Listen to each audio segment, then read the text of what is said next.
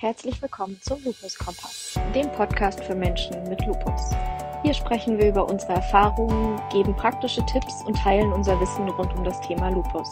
Wir diskutieren auch darüber, wie Lupus in den Medien dargestellt wird und was wir davon halten.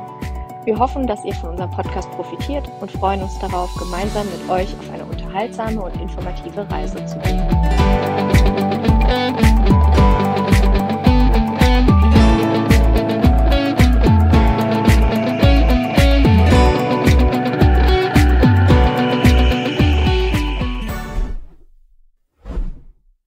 Hallo, ich begrüße euch recht herzlich zu einer neuen Folge vom Lupus Podcast, Lupus Kompass.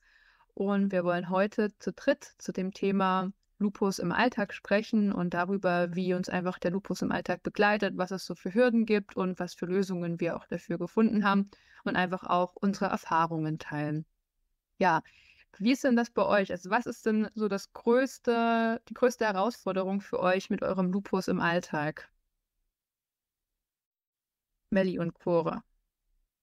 Also bei mir ist es ähm, alleine schon Arzttermine und wann bestelle ich mein Rezept, wie kriege ich das alles eingebaut in meinen Alltag. Also gibt so verschiedene Ärzte, die ich in einem regelmäßigen Abstand halt immer wieder aufsuchen muss und das äh, verschlingt dann schon relativ viel Zeit und ohne Terminkalender, wo dann irgendwie drin steht, jetzt musst du das tun oder jetzt musst du da anrufen, Blutabnahme hierfür, äh, würde ich das nicht geregelt kriegen. Das glaube ich. Weißt du, wo wir gerade beim Thema Organisation und Struktur sind, ich habe euch beide gar nicht vorgestellt. Ähm, aber das können wir ja noch ganz schnell nachholen. Genau, Melli, vielleicht magst du einfach kurz noch mal was zu dir sagen. Ja, also ich bin Melli, komme aus Schleswig-Holstein, bin Lupus-Betroffene seit jetzt mittlerweile 20 Jahren und freue mich tierisch, hier beim Podcast dabei sein zu dürfen.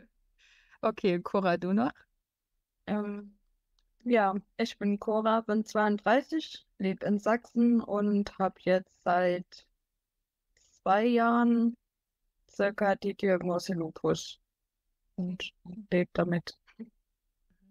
Und genau, ich bin Wiebke, ich habe seit über zehn Jahren Lupus, ich bin jetzt 26 und ja, ich freue mich heute ganz doll, mich ähm, auszutauschen, aber jetzt möchte ich ganz gern erstmal wieder zurückkommen zum Thema Organisieren, wo wir gerade schon dabei sind. Ähm, genau, bei mir ist das ähm, nämlich auch so, dass ich äh, das Gefühl habe, dass so eigentlich das Organisieren so das Stressigste eigentlich so nach der Diagnose ist. Ich finde, man muss das auch so irgendwie einteilen, so die Zeit vor der Diagnose, die Zeit nach der Diagnose, vor der Diagnose ist ja eigentlich eher so, so durchhalten, finde ich, was so, so den Alltag bestimmt.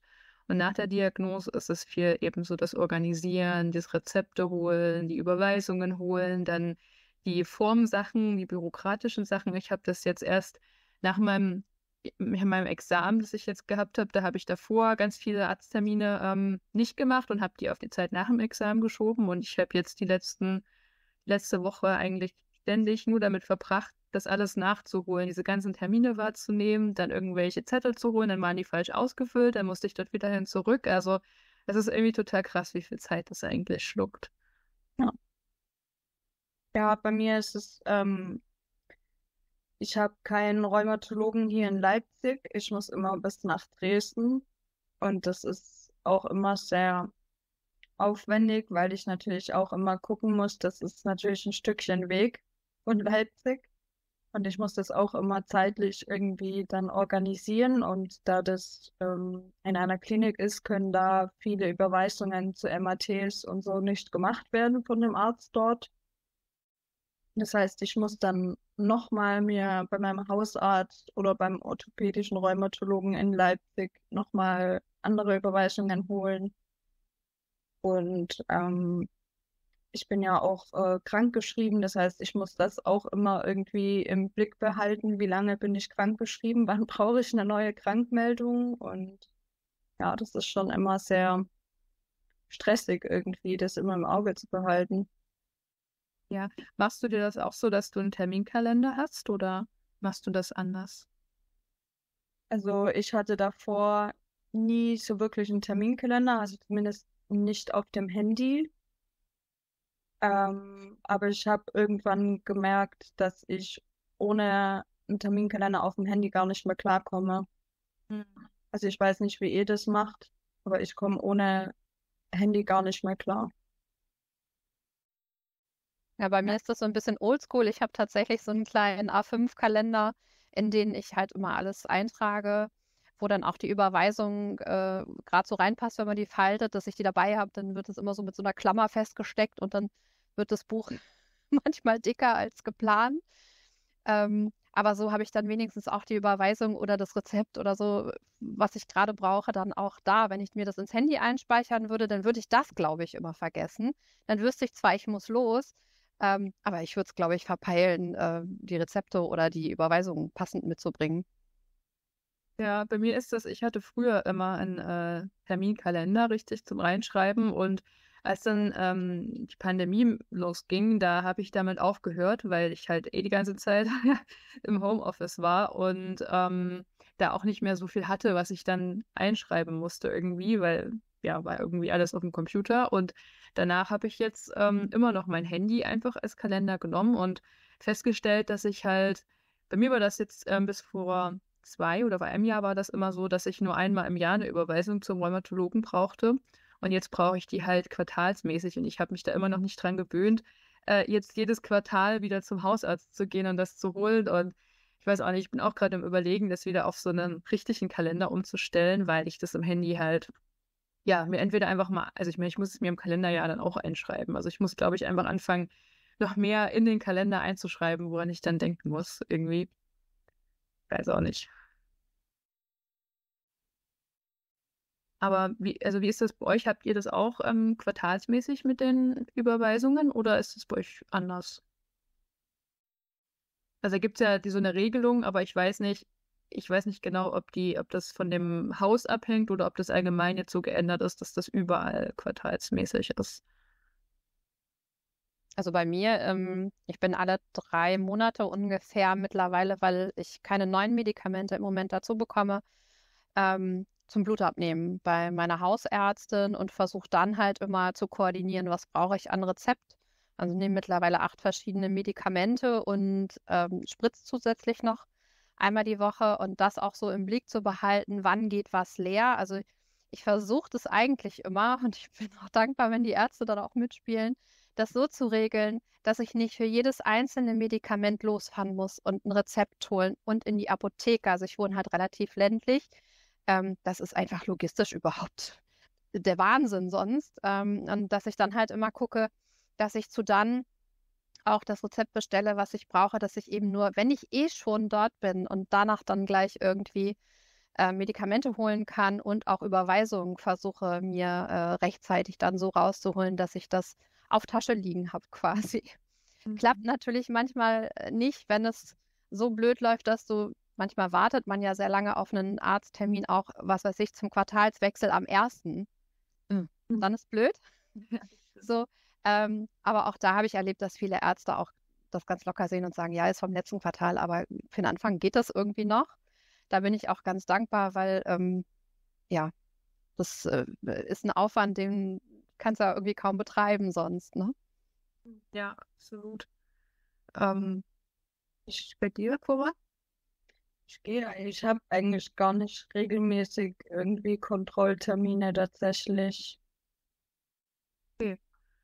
Also ich, also ich habe schon natürlich meine Kontrolltermine, aber das ist eher so, ja, wenn es mir halt schlechter geht, dann gehe ich halt nochmal hin oder wenn eine neue Untersuchung oder neues Röntgen oder so gemacht wird, dann gehe ich halt nochmal hin, um das nochmal ähm, zu besprechen. Aber ansonsten ist es relativ locker bei mir. Und auch mit den Medikamenten, das ist, ich habe mir das alles so gemacht, dass ich mir die ganzen Medikamente, die ich brauche, alles in so eine Tüte reinmache quasi. Und ich stelle mir die jede Woche und dadurch sehe ich dann, was geht, also was ist am Fertigwerden sozusagen und das bestelle ich mir dann sozusagen ein Rezept, das ich dann brauche. Ja, bei mir ist das ähm, so, ich habe halt aller drei, nee, warte mal, aller vier Monate, nee, warte mal, stopp, drei Monate, alle drei Monate immer einen Termin beim Rheumatologen, also unabhängig davon, wie es mir geht, mit einer Blutabnahme und dann gibt es halt so einen Fragebogen, der durchgegangen wird. Und bei mir ist es halt so, dass ich zwar vom Rheumatologen Medikamente habe, aber ich habe halt auch noch dann äh, durch den Lupus auch noch andere ähm, Ärzte, die mich betreuen aus anderen Fachrichtungen. Und da ist halt irgendwie immer das Problem, dass die Medikamente von den unterschiedlichen Ärztinnen und Ärzten, die ich bekomme, halt zu unterschiedlichen Zeitpunkten leer werden.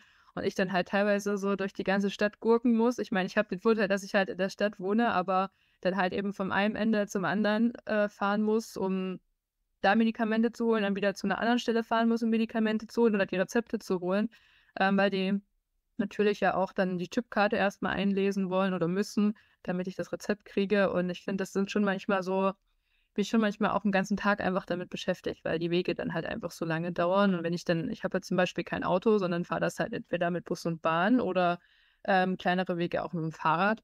Und ich finde, das läppert sich dann halt schon irgendwie ganz schön, wo, und ist auch schwer unter einen Hut zu bekommen, wenn ich dann arbeiten bin, dass ich dann entweder eher von Arbeit gehen muss, weil manche ähm, Praxen einfach eher zumachen. Das bin ich quasi dann gar nicht so gut loskomme. Oder ich muss halt später auf Arbeit kommen. Und ich finde das immer extrem schwierig, weil dann alle irgendwie so denken, boah, die, oder ich unterstelle es so, die, die kann eher nach Hause gehen oder so, aber eigentlich fährst du dann von deiner Arbeit los, du gehst, gehst eher von der Arbeit weg aber fährst dann halt irgendwie noch so bis abends durch die Stadt, um das alles irgendwie zu organisieren mhm. und hast halt noch weniger Pause als die Menschen, die quasi dann die normale Zeit irgendwie auf der Arbeit sind. Also manchmal erst dann 19 Uhr zu Hause oder so und dann am nächsten Tag halt wieder normal arbeiten. Das finde ich schon manchmal ganz schön anstrengend.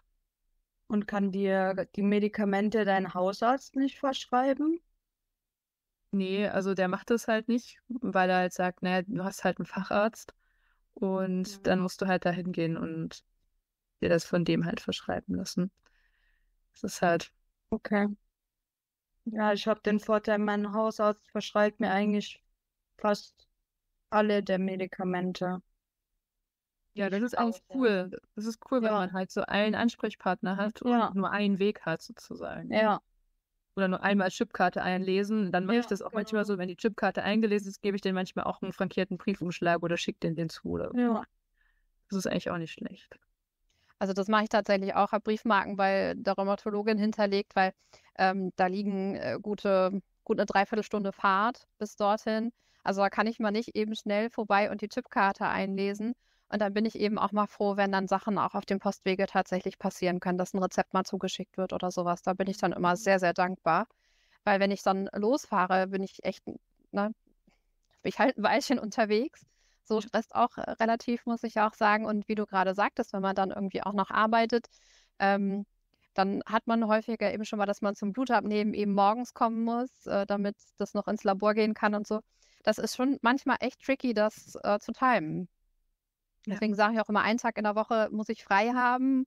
Und da versuche ich dann natürlich Termine hinzulegen, wo ich zum Arzt gehe. Ja, absolut. Ich bin auch gespannt. Ich fange auch an, demnächst zu arbeiten. Also mein Studium ist ja zu Ende, fange ich an zu arbeiten und muss halt ausschauen, also wie ich das schaffe. Ich bin echt gespannt. Also ich habe meinen nächsten Rheumatologentermin auch irgendwann um 10.20 Uhr und gehe dann halt vorher kurz auf Arbeit, gehe dann von Arbeit zu dem Termin und komme, also dann dauert das bei dem Termin unterschiedlich lang, weil dann ist das Gespräch mit dem Arzt, dann ist die Blutabnahme noch und da weißt du immer nicht, wie viele Leute vor dir sind. Dann bin ich wahrscheinlich zwei Stunden von Arbeit weg oder so und muss dann halt gucken, ob, entweder nehme ich mir an dem Tag frei oder ich arbeite die Zeit halt wieder rein. Also ich finde, das ist unglaublich äh, schwierig, dann mhm. das irgendwie noch, noch reinzukriegen, irgendwie die Zeit, mhm. wenn man das jetzt nicht ähm, eh irgendwie, ja, auf, auf den Nachmittag legen kann oder mhm. so, weil das macht man ja alles dann zusätzlich. Irgendwie. Ja. Ja. Und schwierig, schwierig finde ich das halt auch bei diesen ungeplanten äh, Terminen, wenn dann mal was ist. Also klar, also bei mir ist es so, ich gehe zweimal im Jahr auf jeden Fall zur Rheumatologin, alle drei Monate zum Blut abnehmen. Das hat irgendwie eine Regelmäßigkeit. Der Hautarzt sieht mich, die Gynäkologie sieht mich. So, ne? Das sind die Sachen, das sind die Basics, die laufen irgendwie. Und wenn dann aber mal was ist, so außer der Reihe, hm. ja, super. Ganz häufig bei mir auch so, dann tritt irgendwas auf, irgendein Symptom und dann heißt es, ja, gehen Sie mal zum, ich weiß nicht was, keine Ahnung. Ja, und dann wartet man aber ein Weilchen auf mhm. den Termin. So. Mhm. Und mir ist es auch schon passiert, dass ich dann sagte, ja, also vor drei Wochen wäre es jetzt echt gut gewesen, hätten wir uns gesehen. Äh, jetzt kann ich das gar nicht mehr vorführen, sozusagen. Also ich kann das mhm. gar nicht mehr mhm. zeigen, weil es wieder verschwunden ist. So, ne? Und dann kannst du es in dem Moment eben nicht greifen, nicht äh, untersuchen. Das finde ich halt manchmal auch so schwierig. Da wünschte Mhm. ich mir ganz oft, dass es irgendwie Akutstunden gibt, wo dann genau äh, Patienten wie wir irgendwie mal sagen können, ey, das ist plötzlich da. Also geht mir zumindest so. Manchmal habe ich Dinge, wo ich denke, huch, was ist denn das? Kann ich manchmal gar nicht einordnen. Und dann ist es, bleibt es eine Zeit lang und irgendwann ist es auch plötzlich wieder weg. So. Ja. Ich weiß nicht, ob ihr das auch kennt. Dann hat man mal vielleicht irgendwie plötzlich hektische Flecken irgendwo. Ich weiß jetzt nicht so beispielhaft. Und äh, kann es aber keinem zeigen. Man Mhm. kommt nicht dran. Wie, wie regelt ihr sowas? Äh, Also bei mir ist es so, ähm, naja, dass ich eigentlich bei so Sachen, die wieder weggehen, da meistens, wenn ich was hab, was jetzt neu ist, was nicht so, was ich jetzt nicht das Gefühl habe, das ist jetzt irgendwie ganz schlimm, dann gehe ich eigentlich nicht zum Arzt in der Regel, sondern ich beobachte das halt selber und gucke halt, kommt das wieder. So, aber wenn jetzt irgendwas, also dann lasse ich es meistens, dass ich da das einfach so hinnehme, wenn es jetzt nicht schlimm ist. Meistens geht es dann irgendwann auch komplett weg und ist ja eher so Sachen, wenn ich jetzt irgendwie krasse Schmerzen habe oder ähm, so irgendwelche anderen Beeinträchtigungen, wenn zum Beispiel das Sehen beeinträchtigt ist, wo ich das Gefühl habe, so jetzt, jetzt ist wirklich blöd, weil ich wirklich eingeschränkt bin, dann gehe ich eigentlich, dann rufe ich auch beim Rheumatologen an oder beim Arzt und sage, dass es halt dringend ist. Dann ist eigentlich schon öfter mal so die Möglichkeit, auch vorbeizukommen, aber das passiert in letzter Zeit halt nicht mehr so häufig. Also da habe ich dann, wenn eher so kleine Sachen, wo ich dann wirklich das selber halt beobachte und ähm, dann sind ja eh bei mir jedes Quartal Termine beim Rheumatologen und dadurch ist dann die Not nicht so groß, dass ich da so drängeln muss, wenn es jetzt nicht ganz schlimm ist. Ja, meine Hausärztin hat immer gesagt, sie müssen nicht erst mit einer Sammelklage kommen. Ich habe dann auch immer gewartet und gesagt, das, das war das. War das. Sie dürfen auch für jedes Einzelne kommen. Also ich kenne das auch so ein bisschen, dass man dann sagt, ja, und dann war noch dies und dann war noch das. Ja. Wie ist Ja, es ich denn erzähl bei das dann.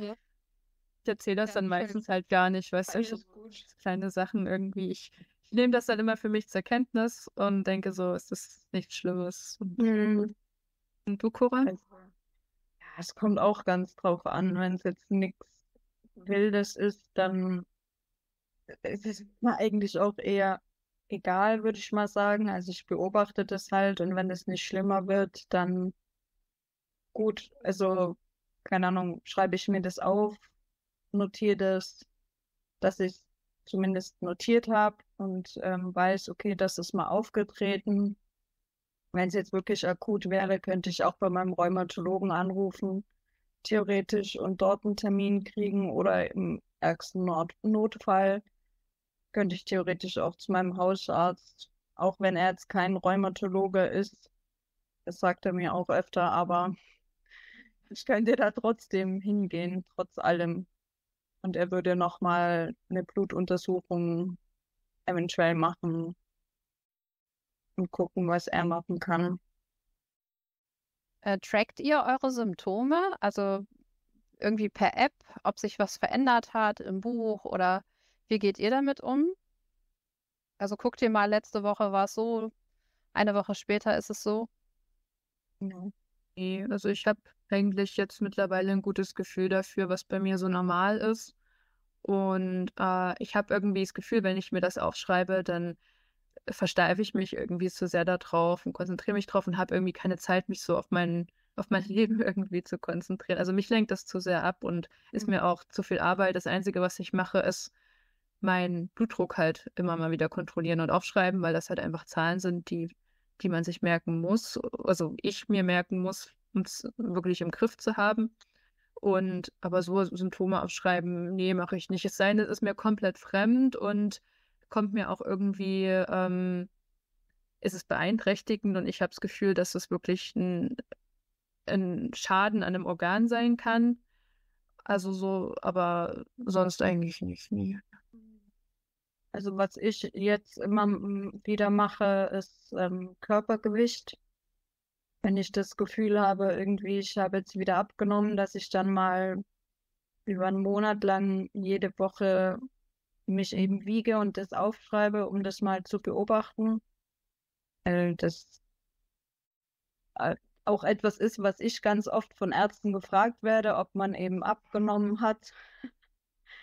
Und ähm, das habe ich immer wieder so angefangen, dann so aus Gewohnheit, weil man das eben so oft gefragt wird, dass ich dann mal eben das Gewicht kontrolliere, ob das konstant bleibt, ob das irgendwie massiv abgenommen hat. Sowas mache ich, aber ansonsten auch nicht. Also ich bin da wie Wiebke, das macht mich sonst irgendwann total verrückt, wenn ich dann jedes bisschen irgendwie aufschreibe, da kommst du ja auch irgendwann gar nicht mehr raus, weil oftmals hat man einfach kleinere Symptome, die jetzt vielleicht aber gar nichts Schlimmes sind, vielleicht. Das macht dann, glaube ich, einen nur noch mehr verrückt vielleicht. Ja, ich habe, glaube ich, auch ständig halt irgendwas. Also ich merke ständig irgendwo mal irgendwas. Und ich weiß mittlerweile, dass das für mich halt normal ist. Also ich habe das, seitdem ich die Erkrankung habe, dass dann da mal ein Ausschlag ist, dann habe ich da mal einen blauen Finger oder einen blassen Finger, dann habe ich da mal Sehstörungen, dann jetzt momentan habe ich zum Beispiel total starke Erschöpfung, dass ich einfach mitten am Tag schon nicht mehr kann gerade und das sind so Sachen, die sind so in dieser normalen Schwankungsbreite drin. Und dann sage ich so, jetzt im Momentan ist es bei mir schon auffällig, dass die müde, also die, die Erschöpfung wirklich so stark ist. Ähm, das ist auch was, wo ich sage, okay, da muss ich jetzt vielleicht doch mal ein bisschen ein Auge zwar drauf haben, aber in der Regel gibt es sich wieder. Und da würde ich dann erst, wenn das jetzt in einem Monat nicht weg ist oder zum nächsten Termin beim Rheumatologen nicht weg ist, auch mal was sagen. Und dann würde ich eben auch mit gucken, wie sehen die Blutwerte aus und so. Und wenn dann alles okay ist, halt schauen, dass ich es halt ja irgendwie über die Runden komme, bis es halt besser ist, sozusagen. Machst du das, Mandy? Also wenn ich zum Beispiel ein neues Medikament nehme, dann gucke ich schon mal, verändert sich was, einfach um für mich zu wissen, wirkt es. Also manchmal kann ich das gar nicht so richtig sagen. Also ab wann setzt da irgendwie was ein oder setzt nichts ein? Das wird man ja auch gerne mal gefragt. Ist besser geworden? Mhm. denke ich ja, keine Ahnung. so, ähm, und da, da habe ich das schon mal gemacht. Ja, da habe ich so eine App benutzt und geguckt, wie verändert sich das von Woche zu Woche. Ist natürlich auch mal ein bisschen stimmungsabhängig. Manchmal ist man irgendwie ein bisschen wehleidig und muss sich so selbst irgendwie, oh, ist alles ganz schlimm. Und äh, manchmal ist eben so, ach, pff, was soll's, weiter geht's. Ähm, mhm. Das ist ja auch so ein bisschen tagesformabhängig, je nachdem, was sonst noch so los ist im Leben gerade. Und ähm, wenn, wenn sowas ist, dann habe ich das schon mal gemacht. Ja, aber ansonsten ähm, habe ich da auch irgendwie keine Lust zu. Es ist so ein Stück weit, wie ihr auch schon gesagt habt, ne? ich kann da nicht den ganzen Tag hinhören, oh Gott, was ist mit mir? Ähm, weil dann würde ich wahrscheinlich immer was finden. So. Ja. Und das, da habe ich keine Lust zu.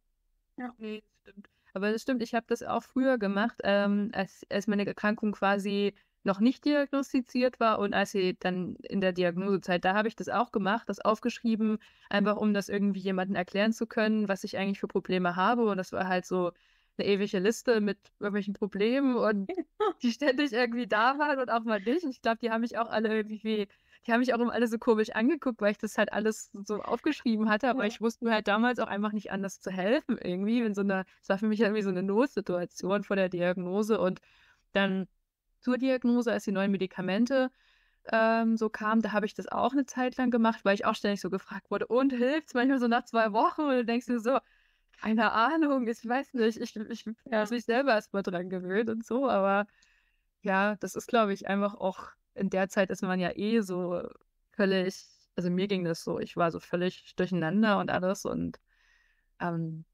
ja, ich glaube, man muss einfach da auch schauen, was einem gut tut in der Zeit. Mhm. Ich wollte mal euch noch fragen, ähm, habt ihr so bei Apotheken die Möglichkeit, dass die auch Medikamente liefern können? Also wenn ihr da Rezepte mhm. hinschickt und nutzt ihr das oder? Also ich schon. Ich kommt, das. also kommen die dann, also habt ihr da so die Möglichkeit, das auch über so eine App zu machen oder wie ist das? In der App nicht, aber ähm, bei mir ist es so, dass der Hausarzt quasi über der Apotheke seine Praxis hat und die geben dann schon mal ein Rezept irgendwie auch runter und dann schickt die Apotheke das raus und legt es vorne in eine Box und klingelt einmal so. Dann weiß ich, alles klar, ähm, kann ich rausholen. So. Das äh, finde ich schon bei einigen Sachen, gerade wenn man irgendwie mal durchhängt oder sich nicht gut fühlt, ist das eine super, super Sache, finde ich. Da bin ich ganz, ganz mhm. dankbar für. Absolut. Ja. Ich mache es auch nicht über eine App. Meistens ähm, gehe ich in die Apotheke und äh, lege das Rezept hin und frage dann halt nach, ob sie es liefern können. Wenn ich jetzt merke, ich möchte eben nicht nochmal raus, unbedingt, dann frage ich extra nach. Finde das auch total gut. Also ich habe bei uns gibt es das jetzt auch in Apotheken, dass man das sogar über eine App machen kann. weil ich habe eine Apotheke hier, da, da ist das ganz cool, da kann man das so abfotografieren, das Rezept, und dann bestellen die das für einen, weil meistens sind die Medikamente bei mir halt nicht vorrätig und dann bestellen sie das und dann hat man halt die Möglichkeit, das abzuholen, entweder selber an der Apotheke oder die bringst sogar mit einem Service nach Hause. Und das finde ich eigentlich ziemlich, ziemlich cool, weil zum Beispiel, als ich jetzt ähm, gearbeitet habe im Krankenhaus und meistens extrem kaputt war oder auch spät nach Hause gekommen bin, da habe ich das manchmal einfach zeitlich nicht mehr geschafft, noch zu der Apotheke zu fahren von der Arbeitsstelle. Das wäre ich einfach zu spät gekommen, der hat nicht schon zugehabt. Und wenn sie es dann so nach Hause gebracht haben, das fand ich schon richtig cool. Und eigentlich wollte ich auch mal der Apotheke irgendwie einen Brief schreiben und mich bedanken oder so. Weil ich das, das ist ja eigentlich auch nicht selbstverständlich, aber es ist, dass das halt gemacht wird. Aber es ist unglaublich hilfreich, dass sie das halt machen, auch wenn man jetzt nicht irgendwie mit Fieber im Bett liegt, dass, dass das mhm. einfach egal ist. So. Das ist schon richtig, richtig cool. Und ähm, ja, danke an die Apotheken.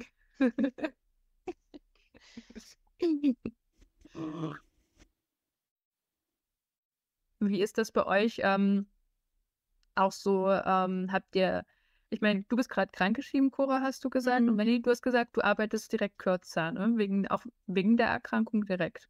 Oder? Genau, ich, genau, ich bin berentet seit vielen Jahren und äh, bin mittlerweile zum Glück so stabil, dass ich halt einen Minijob machen kann. Und ja. da habe ich ein tolles Team, äh, die auch flexibel dann mal sagen, ja gut, dann geh mal zum Arzt irgendwie und dann arbeitest du halt nächsten Tag irgendwie oder dass ich schieben kann, dass ich flexibel sein kann. Ne? Also es ist nicht so festgetaktet, dass ich äh, immer zur gleichen Zeit dringend da sein muss. Also das ist für mich von Vorteil, da flexibel sein zu können, weil eben doch immer mal irgendwann was ist.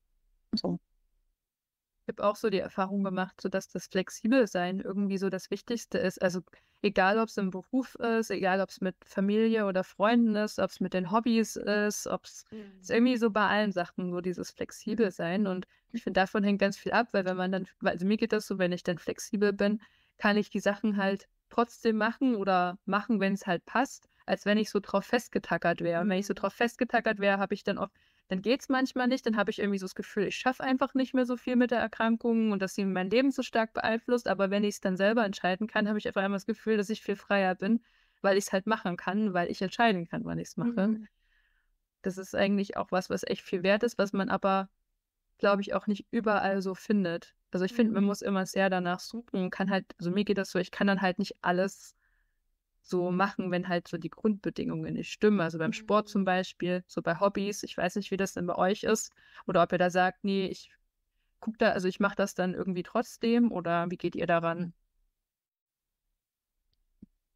Ich, Hobbys ist bei mir ganz ein schwieriges Thema. Ich habe zurzeit nicht mehr wirklich Hobbys, ehrlich gesagt.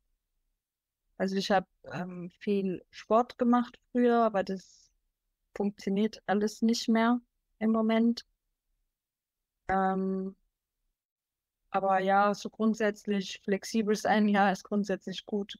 Einfach für die Autonomie, hm. für einen selber. Geht ja auch noch so, ja. ja. Ich glaube, das ist immer das, das Wichtigste für uns, würde ich jetzt mal sagen, dass wir einfach uns die Autonomie irgendwie behalten können. Ich glaube, es ist das Schlimmste, wenn wir irgendwie die Autonomie verlieren. Mhm. Ja, absolut.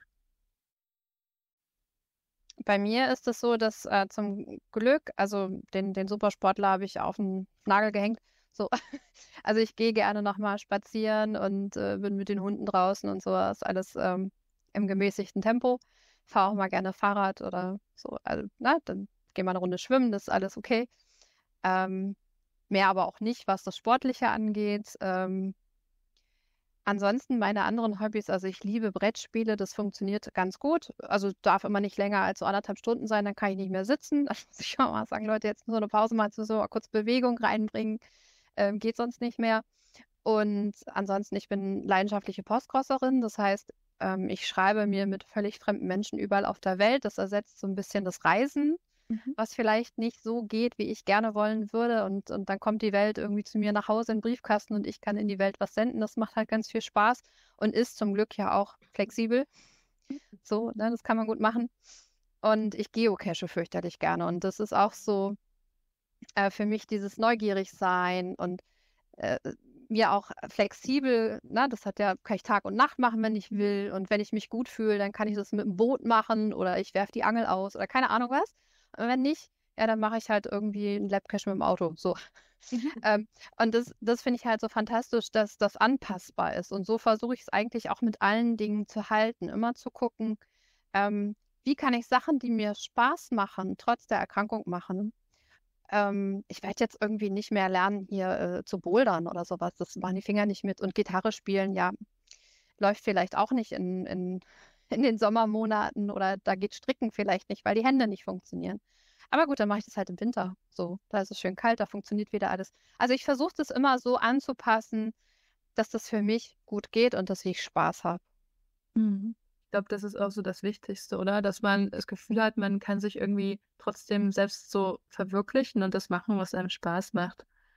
Irgendwie. Es ist witzig, was du gerade sagtest, deine Hände funktionieren im Winter besser. Bei mir ist das genau andersrum. Bei mir mhm. gehen die im Winter schlechter, aber im Sommer immer besser. Ja, da, da laufe ich irgendwie konträr zu den meisten. Bei mir ist der Sommer ganz, ganz schlecht. Also ich möchte so am liebsten in der Kühlkammer wohnen. Dann äh, funktioniert alles gut. So im kalten See schwimmen und wieder rauskommen und endlich alles bewegen können, finde ich total gut. Und viele äh, Lupis sagen dann so, oh Gott, bloß nicht. ne? Also da laufe ich irgendwie anders. Keine Ahnung. Vielleicht gibt es ja noch andere Menschen, die auch Kälte gut vertragen. Ähm, liebe Grüße. Dann fühle ich mich nicht mehr so alleine. Ja, ich glaube, am Ende ist einfach wichtig, dass man das weiß, dass es einem, dass einem halt die Kälte besser hilft, anderen halt die Wärme und dann ist halt auch gut, glaube ich. Aber Wiebke, jetzt hast du noch gar nichts über deine Hobbys gesagt. Was machst du denn? Ähm, bei mir ist es so, ähm, ich bin sehr verbunden mit dem Sport und ich habe früher ähm, noch mehr Sport gemacht als heute eigentlich früher war ich gefühlt jeden Tag unterwegs, also nicht direkt im Sportverein, aber immer draußen, immer beim Spielen, also als Kind. Ich meine, ich habe ja, ich habe ja meine Erkrankung als Jugendliche bekommen. Das heißt, ich hatte ja nur die Zeit als Kind, als, als gesunder Mensch sozusagen und da war ich eigentlich permanent draußen auf Achse unterwegs. Ich kann man vielleicht auch schlecht vergleichen, weil ich glaube, jeder würde sagen, er war als Kind anders körperlich unterwegs als vielleicht als ähm, Erwachsener, auch wenn er gesund ist. Also es macht, glaube, das ist schwer zu vergleichen einfach, aber ähm, jedenfalls habe ich, war das so sehr viel, was ich gemacht habe, auch beim Sport. Und äh, mit der Erkrankung war es dann bei mir so natürlich, dass ich erstmal in der Diagnosezeit nicht mehr so viel geschafft habe. Also dass das gar nicht mehr so, äh, dass ich das nicht mehr so als Hobby direkt leben konnte, weil mich das einfach so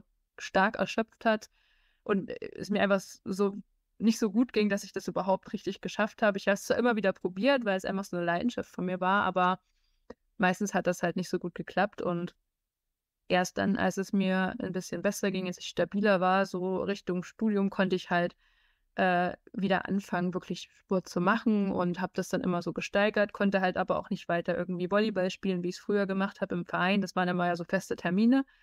Das ging dann halt nicht mehr, sondern ich habe dann halt im Fitnessstudio angefangen, weil ich es einfach flexibel machen kann, wo wir wieder beim Thema sind. Und ähm, genau, habe dann da halt so langsam angefangen, auch so Ausdauersport äh, immer wieder zu machen und auch Krafttraining und mich ganz langsam immer wieder zu steigern, weil mir das am Anfang auch immer schlechter ging nach dem Sport, gerade so hinsichtlich der Erschöpfung.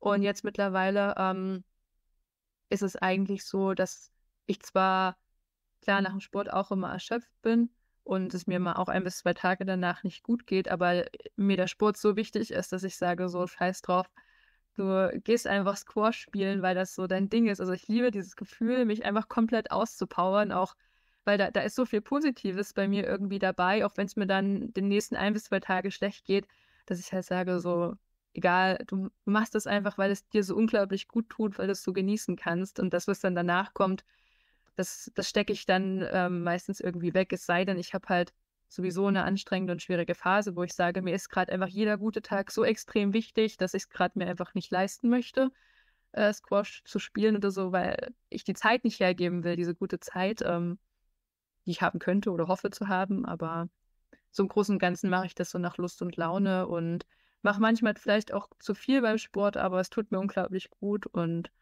ähm, ich stecke das dann gerne ein. Ja, und ansonsten habe ich natürlich auch so Sachen, dass ich halt auch Videos für meinen ähm, Blog aufnehme oder mich ja auch im Verein engagiere. Das sind ja auch so Sachen, die man, die ich so machen kann, wie ich es halt brauche. wo ich einfach gucken kann und ähm, so ein paar ruhigere Sachen auch oder auch soziale Sachen. Ähm, ja, und bisher hatte ich ja auch immer mein Studium auch so ein bisschen als Hobby, dass ich viel lernen konnte. Und ist jetzt auch zu Ende, muss ich mal schauen. Aber da gibt es sicher auch andere Sachen, die mir einfallen, die ich machen kann, um ein bisschen was zu haben, wo ich dann auch mal sitze oder so. Ähm, ja, ich glaube, das findet sich immer. Ist ja auch, glaube ich, normal, dass das in jeder Lebensphase sich ein bisschen unterscheidet. Und ja. Macht, macht ihr sowas ähm, Ergänzendes an Therapien, so um, um dem Lupus vorzubeugen, sage ich jetzt mal, also sowas wie Physiotherapie, dass man ähm, beweglich bleibt oder vielleicht irgendwas anderes, wo ihr sagt, das, das tut mir einfach gut und da kümmere ich mich um mich, aber das muss ich halt selbst bezahlen oder ähm, bei der Physio vielleicht ja auch, hat man ja vielleicht auch ein Rezept. Kann ja äh, sein, dass es da irgendwie eine Dauerverordnung gibt oder sowas. Macht ihr irgendwas in der Richtung? Ähm, ich mache Physio, also ich lasse mir meistens Physio verschreiben. Weil das ist eigentlich ganz angenehm. Auch mal, ähm, also weil ich habe es zum Beispiel auch, ähm, weiß nicht, wie es bei euch ist, in den Muskeln auch viel. Und es ist dann ganz angenehm, wenn da einfach mal ein bisschen Entspannung reinkommt. Mhm. Und das, das kriegt man, ja, und das kriegt man einfach selber nicht hin. Also egal, was man selber, also ich habe bis jetzt zumindest noch keinen kein Weg gefunden, das selber irgendwie so zu entspannen wie jetzt ein Physiotherapeut. Und deswegen lasse ich mir das gern selber einfach immer wieder verschreiben. Ja, weißt du? Das ist irgendwie cool, ne? Die können so gezielt die das alles machen, so ja. weich kriegen und ach, das ist eigentlich ganz ja. cool. Ja. Und äh, nimmst du irgendwie so zusätzlich Sachen zu deinen Medikamenten ein, so irgendwie Vitamine oder so ähm, pflanzliche Sachen oder sowas? Ich habe eine Zeit lang Kurkuma eingenommen, aber ich hatte irgendwie nicht das Gefühl, dass sich dadurch was ändert. Und dadurch habe ich es dann weggelassen. Wie ja. macht ihr das?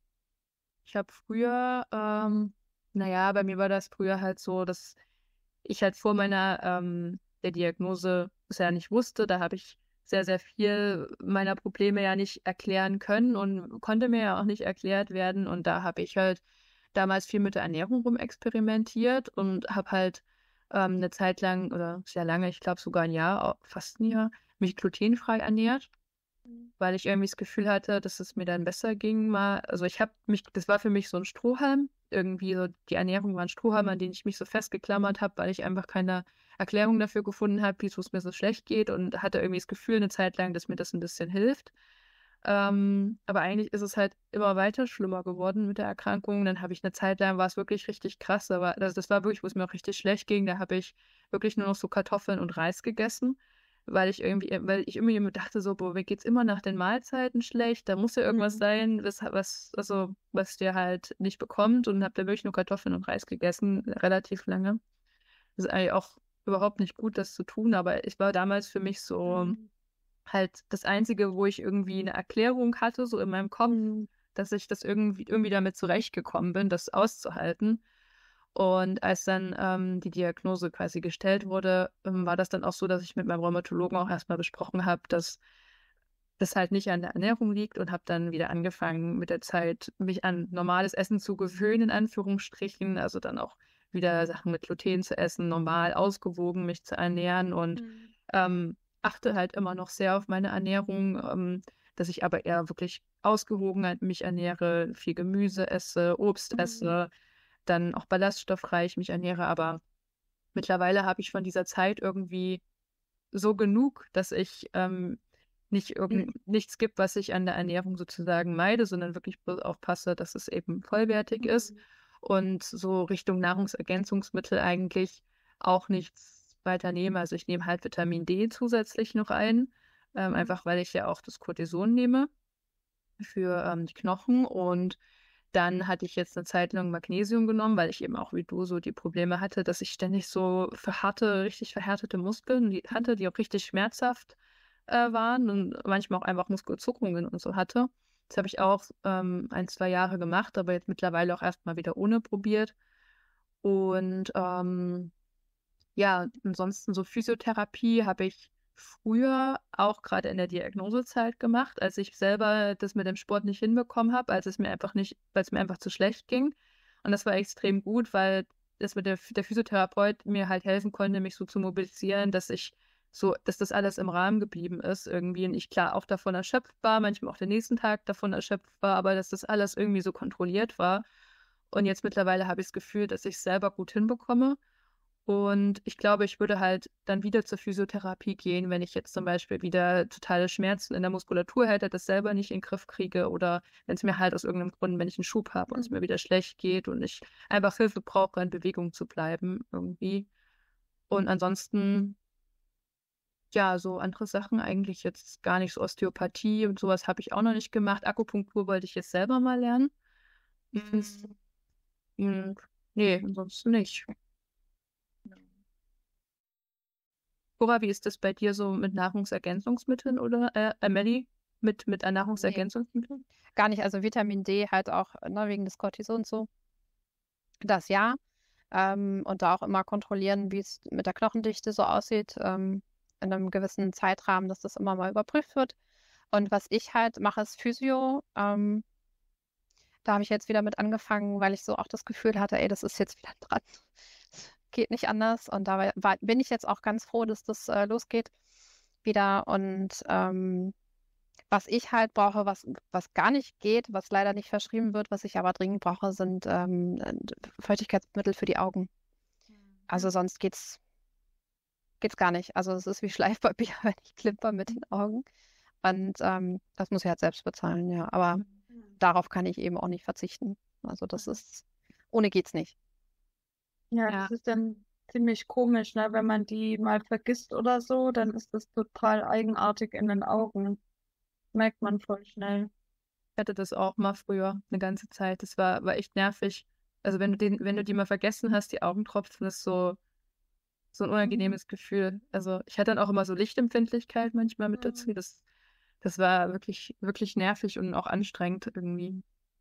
So bei mir kommt halt auch dazu wenig Speichel, ne? Also muss halt auch immer gucken, dass da Zahnhygiene gut funktioniert und eben auch kontrolliert wird. Und eine ganze Zeit lang konnte ich auch gar nichts zu essen runterschlucken, einfach weil es so trocken war. Ich musste immer was dazu trinken. Das ist immer so phasenweise jetzt manchmal auch noch so. Also jetzt irgendwie einen staubtrockenen Kuchen, das lasse ich stehen. Mhm. ist nichts mehr für mich so.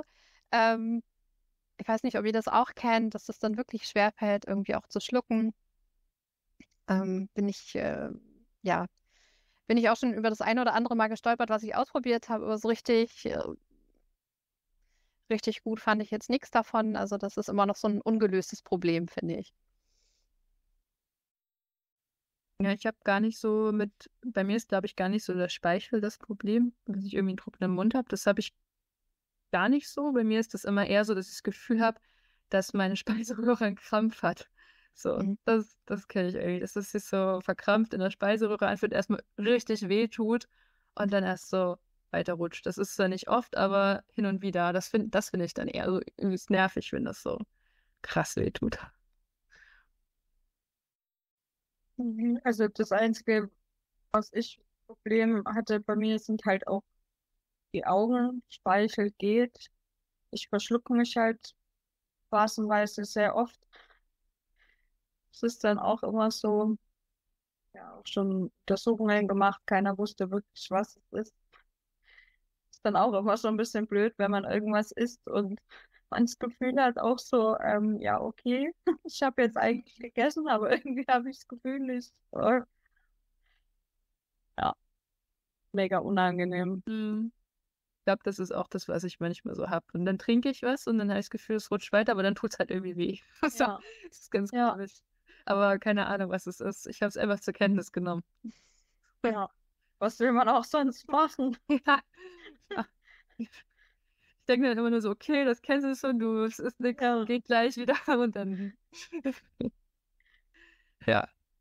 Ja, ist spannend, dass man im Alltag irgendwann so bei gewissen Symptomen, die man schon kennt und gut kennt, da gegenüber irgendwie so ein Stück weit gleichgültig auch wird. Oder nicht richtig gleichgültig, aber man denkt sich halt, ja gut, das kenne ich schon.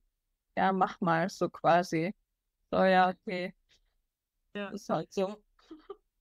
Aber auf der anderen Seite ist es auch gut, weil ich glaube, wenn man sich halt jedes Mal Gedanken drüber macht, dann, dann kommst du zu nichts mehr irgendwie Ja. und machst dir ständig Sorgen und keine Ahnung, irgendwie gehört es am Ende auch, ich weiß nicht, für mich gehört es irgendwie zur Erkrankung dazu, dass ich auch öfter mal Sachen habe, bei denen keiner weiß, was es ist. Und das ist am Anfang eigentlich total schlimm für mich gewesen. Also am Anfang war das für mich Hölle, dieses Gefühl, da ist schon wieder was Neues und es kommt immer wieder. Und dann zum Arzt zu gehen und zu sagen, ich habe das jetzt, aber er kann halt dir nicht sagen, was es ist. Das ist irgendwie alles un also unauffällige Befunde und das ist, glaube ich, was, womit ich erst, woran, was ich erst lernen musste, das so hinzunehmen, weil das jetzt schon mehrmals gewesen ist. Und ich meine, am Ende ist es manchmal wieder weggegangen, manchmal ist es jetzt für immer geblieben und irgendwie gehört es halt dazu. Ja. So doof es ist. Es ist eher, ich finde es oft ähm, sehr spannend, wie die, wie das Umfeld so drauf reagiert. An denen so eben so vom, vom Alltag erzählt und viele, wenn du denen dann eben mal von einem schlechten Tag erzählst und die sind dann auch total entsetzt und sofort so, oh mein Gott, und du tust mir so leid und, und man sich selber denkt so, ja, okay, ist jetzt, jetzt nicht so. Ja, ich glaube, also, ja, ja, es ist, also manchmal tut mir das auch irgendwie ein bisschen weh, wenn ich dann so, so Mitleid kriege und mir dann aber irgendwann denke, so eigentlich, nee, ich brauche das eigentlich gar nicht, das Ja. Mitleid, weil es ist halt mein Leben einfach.